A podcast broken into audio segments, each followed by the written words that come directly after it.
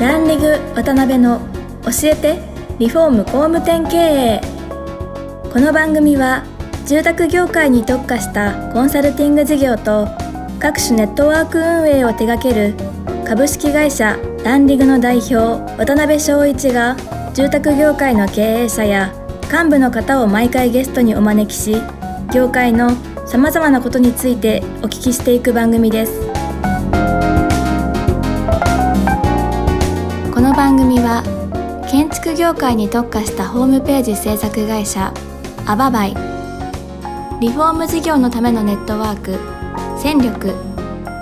住宅会社のブランディングを支援するルームクリップ公認家づくりパートナーの提供でお送りします。工務店の社長も多様性の時代へ。熱海温泉型情熱親分型コンサル型。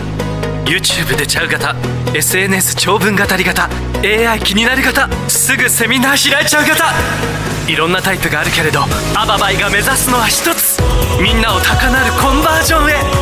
偏見だと人は言うかもしれない。そして実際偏見かもしれない。でも聞いてください。私たちは諦めない。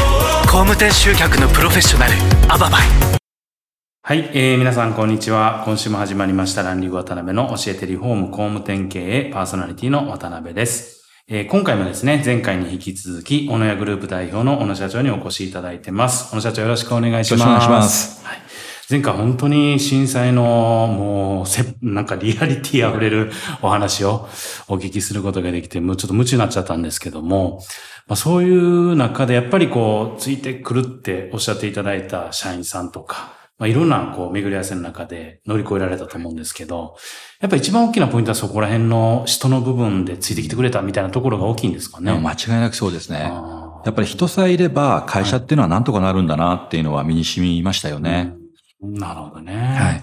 で、そこで仙台に思い切って出店されて、はいで、福島は福島で再開されて順調にこう。そうですね。はい。そうなんですね。ただ仙台はとても苦労したんですよ。って言いますのもはい。まあ、私は、まあ、もうとにかくライフスタイル提案っていうのをやりたくて、はい。まあ、仙台に行ったっていうのもあるんですね。うんもちろん福島が大変だったっていう事情もあるんですけど、はいでその時に、まあ仙台の職人さんは信じてくれないわけですよ。これ震災があって忙しくなったから、うんもうそれを火事場の、火事場泥棒みたいなね、うん形で来てるんだろうと。うんまた実際そういった業者さんも多かったんですうよ。なるほど、なるほど。なので、まあ、うちの仕事をやってねって言っても、はいまず信じてもらえない。はい今まで世話になったハウスメーカーさんを蹴ってまで、なんでお前の仕事、はいどこの馬の骨だかわかんないようなし人の仕事をね、やんなきゃいけないのっていうことだったんで、なるほど。まあ職人さんも職人さんで、うんまあ、なんていうんですかね、地元の信用のある職人さんではない人たちもいたんで、その人たちでやるしかなかったんで、まあ、大変でしたね。うん仕事は途中で投げ出す。はい。面白くないとか言って、はい。値上げもする。うん 電気の仮説立てただけでいなくなる。まあ大変な目に遭いましたね。うわあそれ、聞いてるだけで寒気してきますね。えだって当時あれですもんね、本当そういうこと火事場泥棒じゃないですけど、ね、悪徳業者がブルーシート担いでこう、言ってたようなね、そうなんですよ。時期でしたもんね。で、最初は、まあ、仙台の泉っていうところに作ったんですけど、うんインテリアショップもちゃんと入れたんですね。なるほど。はい。ええで、火事場の泥棒が、うんインテリアショップこんな可愛いもの売る？って言って、はい。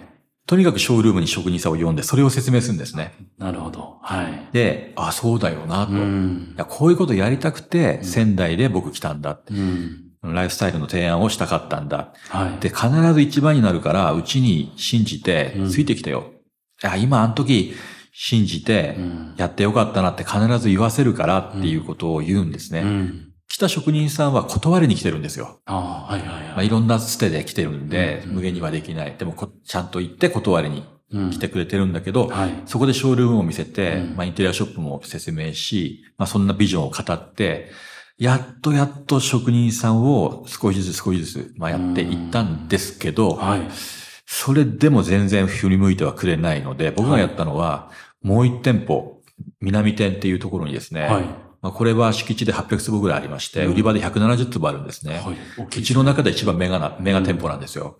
それを作ったんです。はい。ただ震災だし、職人さんいないし、うん資材はないし、泉店も真っ赤っかの大赤字なんですよ。5000万円ぐらい赤字なんですよ、ね。わで、もう一つ、はいまあだって1億円ぐらいかけて、まあ作るって言った時に、経理にすんごい怒られました。ー まあ、経理は怒るでしょうね。でも、はい。これやっぱり勝負かける時には、うん。もうそのぐらいやんないと誰も信用してくれないかったんで、職人さんが信用してくれないのが一番きつかったですね。いや、そうでしょうね。外注ですからね。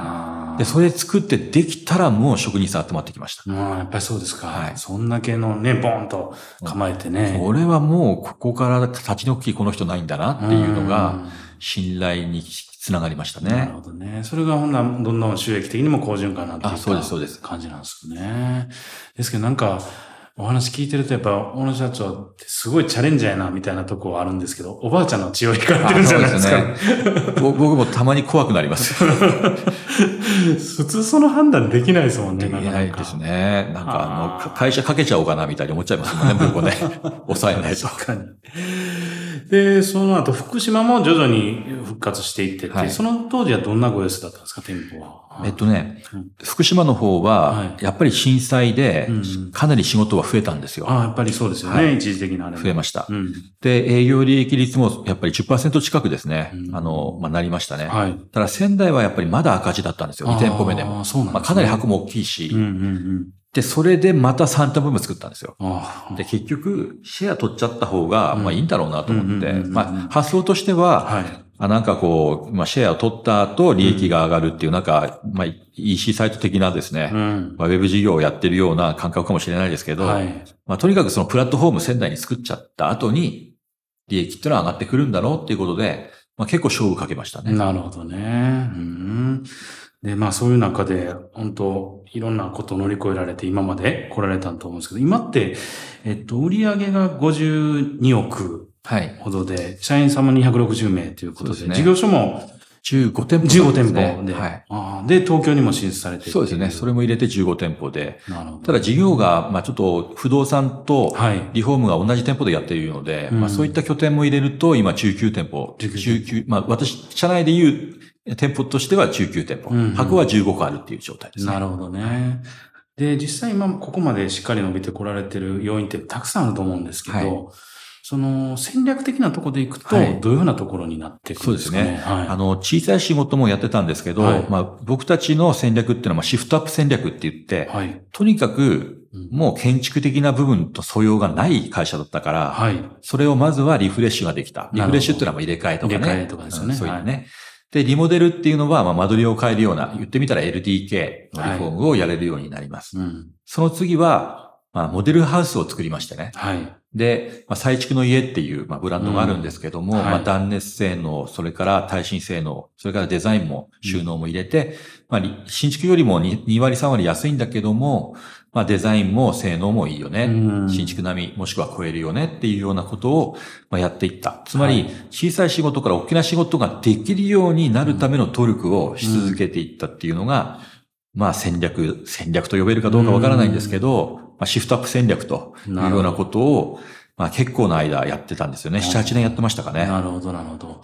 で、そこからも、まあ、細分化はやっぱり意識してされていかれてるんですよね。そうですね。んで震災の後7、8年やった後、2018年かな？はい。初めて楽家って言って、楽家。はい。えーまあよく言う、まあファストリフォームの業態を1店舗作りました。うんまあこれもかなりですね、社内的にはもう、もんで決めたんですよ。はい。って言いますのも、最初の楽家、はい。つまりファストリフォーム系水回り専門店ですね、うんの店舗はですね、郡山の小野屋の店舗の隣に作ろうとしたからなんですよね。はいはいはいはい。で隣がたまたま空いてて僕借りちゃってて、不動産やってたんですけど、まあショールームいらんよな。まあ不動産は小野屋のショールームの方がいいよな。リノベーション売るので。リノベーションのショールームなのでね。はい。で、楽家っていうのは、まあ、うんいわゆる水回りなんで、ダーッと並べるわけですよ。県内最大級の品揃えってみんな歌い文句で言いますね。で、それを、まあ、作ろうと思ったんですね。うんで、それは、まあ、やっぱ市場が成熟してきてるし、まあ、お客さんのニーズも高度化してるから、はいやっぱり専門店化した方がどうもわかりやすいし、あとオペレーションも単一化するし、ノウハウも絞れるから人も育つよね、みたいなことはなんとなくこう分かってたんで、はい。やってみたんです。うんうんただこれも経理からですね、気狂ったって言われたんですよ。でなんでかって言いますと、隣だからなんですよね。うん。まあ、カニバルますからね、考え方としては。うんで、売り上げなんかふ、売り上げなんか増えるわけないよと。うん。看板は同じリフォーム増改築小野屋。こっちもね、リフォーム増改築。何にも同じくしなくたっていいじゃねえかと思うんだけど、コンサルタントが同じでいいって言うんですよ。いいわけねえよなと思ったんですけど、はいはい。実験したかったんでしょうね、コンサルもね。同じ看板なんだけど、はい客層が分かれるかどうか。それはどうだったんですか、結果的には？半分成功ですね。ああ、半分。うんやっぱりうんなんとなくお客さんは違うお店だと思ってるんで、はい。まあ見た感じで、あとホームページ見て、あ、うん水回りいっぱいあるな、水回りだから来るっていうのはあるんですけど、はいまあでも増改築もたまには来るし、うんまあ一般的にそうですよね。うんうんでもここがうまくいったのは隣にあったんうで、ん。はい。お互いに融通させることができたんですよ。ああ、なるほどね。なるほど。この屋で増改築やる OB の人が来たうんうんトイレ1個。うん。で、こっちの方が、うん。あの、多能工という人たちがいまして、実はと。うんあの、多能工がやるんですね、水回り専門店。なるほどなるほど。工期がめっちゃ早いんですうよ。ん。しかもパッケージで売れるんで、そういうこっちの方がいい,、いいんじゃないのって。まあ、一応紹介をして、選ぶのはお客様なんですけど、うんうん隣なんでね、うんうん。まあ、そんなメリットあるんだなって言って見に行って、うんうんあ、なるほどねって言って、まあ、シナジー効果が相当増えていって、うんで、人も割とこう育ちやすくなったんですね。ああ、なるほどね。増改築、お客、いまあでも店構えてるとお客さんって来ちゃうんですよ。まあそうでしょうね。うんわかります。はい。でも来たお客さんを内部で振り分けて、うんうんうんうん。まあ専門的な人に落としてったっていう、うんまあ反響の振り分けが、まあ店舗間を超えてですね、なるほど。結構うまくいって、はい。どっちも利益上がったんですね。ええそれはあれですか？同じ会社として一応いらっしゃったお客様にはご説明するんですよね。そうです、そうです。うん、ですよね。同じ会社です。うんうん。で違うと思って来てる場合もあるんですけど、そうすると、カニバってる分もあるんでしょうけど、はいおの屋の方って大体5億円から6億円ぐらいの、はいまあ、事業だったんですけど、うんこっちが楽家っていうのが3億円ぐらいで、でこっちは1億円減ったんですけど、5億5千円ぐらいかな。うんだから、うんうん8億から9億の売り上げができたんですよ、1拠点で。そうなんですね。だからこれは効率は良かったですうね。んあとはやっぱりそういう業態がいくつもあることによって、いろいろキャリアステップとかにも影響ありそうですそよね。の通りです。その通りなんですよ。うん。で、やっぱり専門店化すると、今言ったみたいに、あうん。のスキルの幅を狭くことできるんですよね。確か。に。オペレーションも単一化されるから、うん。それで人のレベルもですうね、ん。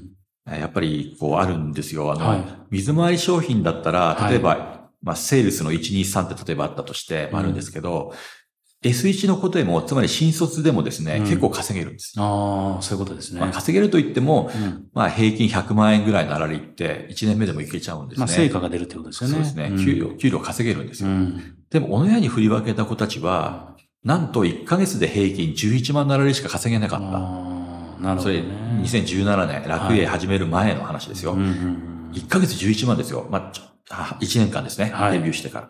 でもこっち来たら、平均で110万稼げたんですよ。10倍全然違いますね。10倍なんです。うんで、こんなことなんで気がつかなかったかなっていうぐらいショック受けて、うんあ、これはもう楽家にうん。店舗をある程度増やして、1年目はもう楽家にドンと7割、6割、7割入れちゃってるんです、うちも。ああ、そう一番初めにですね。そうですねんうんで、S の2のランクになった段階で、まあ、おのやに行くか、うんまあ、365っていうところに行くか。365っていうのは、はい。えっと、営業は不動産が取ってくるんで、はいはいはい。イノベーションののですね。で、イノベーションの提案をして契約するので、営業の面は楽なんですよ。なるほどなるほど。なんで、S1 の子たちうんは、うん。楽家で稼いでください。水回り専門店。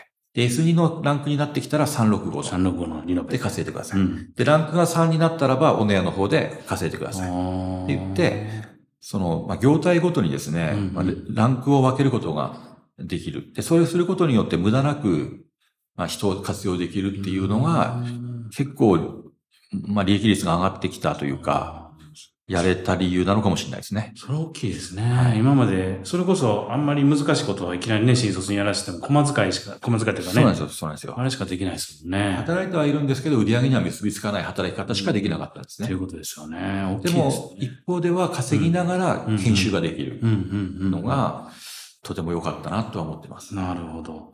まあやっぱりいろんなこう要素あると思うんですけど、御社がやっぱりここまで伸びられてきてる一番大きな要因っていうところでいくと、やっぱり人の部分になる。んですよね。はい、そうです。んで、採用っていうところでいけば、新卒はやっぱり力入れられてるっていう。そうですね。まあ、最近は関東の子たちも半分ぐらいうん。を取って、まあ、東北で修行してはい、ちょっと育てていきながら、はい。まあ、東京はまあおの屋の業態なので、うんあと7月からは365もまあ来るんですけど、そうなんですね。そうすると S1 ランクの子では対応できないんですね。うんうんうんうん。で、S1 の子たちは、まあ、つまり新卒の子たちなんで、はい1年から2年東北で修行して、次のステップで、まあ、東京なるほど。っていうことになりますね。なるほど。その、もちろん中途採用でもね、優秀な方たくさんいらっしゃると思うんですけど、新卒を軸に据えたっていうのは何かきっかけとかあれあこれはもうまさに、はい。えっと、まあ、渡辺さんが原因でして、Y キューブですまあ、ね。そうですね。Y キューブさんにですね、新卒採用やんなかったらもう文化が浸透しないよ、みたいな話をね、はい。されました。うんでもちろん人材的にスキルはないんだけども、うんうん考え方、哲学があってれば、まあこれはね、育てるのは楽でしょうと。うんスキルを教えるのは簡単だよ。でも考え方を教えるのは無理っていう、うんその一言が聞いてます。なるほどね。あそしたらそこからも新卒切り替えられて。はい。で、実際やっぱりは、初めはご苦労されたと思うんですけど、そういうこう、ビジネス自体が教育の場になっていくようになって、相当加速したっていうイメージでいいんですかね。ものすごい加速しました。で私は、、えっと、まあ、いコロナが始まっちゃった時ですけど、その時にですね、私5店舗出したんですよ。はまあ、箱は、箱は15しかないっい。て、はい。まあ、拠点は19とかって数えてるんですけど、はい箱は15しかないんですよね、まだね。でも5店舗を。コロナの間に一気に出したんですよ。すごいですね。まあ、いい情報あったんでね、はいコロナではい。逆に、うん今度出したんですけど、出せるんですね、箱は。あの、なぜなら、その、人を育てるっていうのがある程度見えてきたから。でもそれは、実は落とし穴がありました。新卒の子たちは稼ぎながら育てられる仕組みもありながら、はいまあ行くんだけど、うんうんやっぱり店舗出すときには、まあ、店長とリーダーのスキルが大事なんですよね。うんそこを育てられなかったんで、5店舗出したけど実際4店舗ぐらいが限界だったかなっては思うし、今後も、まあ、どんなに不動産、まあ、簡単なんですよ、店出すのって。不動産から情報をもらって、はい銀行さんがお金貸すよって言ったらもう出せちゃうんですね。うんでもそうじゃなくて、やっぱり、ボトルネック、出店のボトルネックってのは人うん。だっていうことは、まあ、いいろんな意味で今回思い知りましたね、やっぱり。あ、そうなんですね。うん、店長とかリーダーがしっかりしてると収益上がるけど、そうでもないと苦労し。うんでそれはある程度、この子やったらできるやろなっていうことを、こう抜擢するんですよね。新卒から育てられたそうです、そうで。す。うん。ただまだやっぱり店長としては、こう教えきるノウハウがあまり少ない。なるほどね。いいんでしょうねまだねうん新卒から S2 ぐらいまではなんとか今やれる感じですけど、はいまあだから新卒取れるんですけどね。うんそこのやっぱり中間から、ミドルからうんトップマネジメント層に育てるノウハウはまだこれからの課題かなとは思ってます。なるほどね。ありがとうございます。はい。なんかまだまだちょっといろいろお聞きしたいんですけど、そろそろ時間になってまいりました。はい。で、今のちょっと続きと、あと最後今後のことについはいてじっくり4回目ですね、はいお聞きできたらなと思ってますので、次回もよろしくお願いはい。します。よろしくお願いします。はい。ありがとうござい。ました。今回もランディグ渡辺の教えてリフォーム工務店経営をお聞きいただきありがとうございました番組では渡辺やゲストの方へのご質問やご意見ご感想を募集しています。ウェブサイトランリグにあるお問い合わせフォームよりお申し込みください。お待ちしています。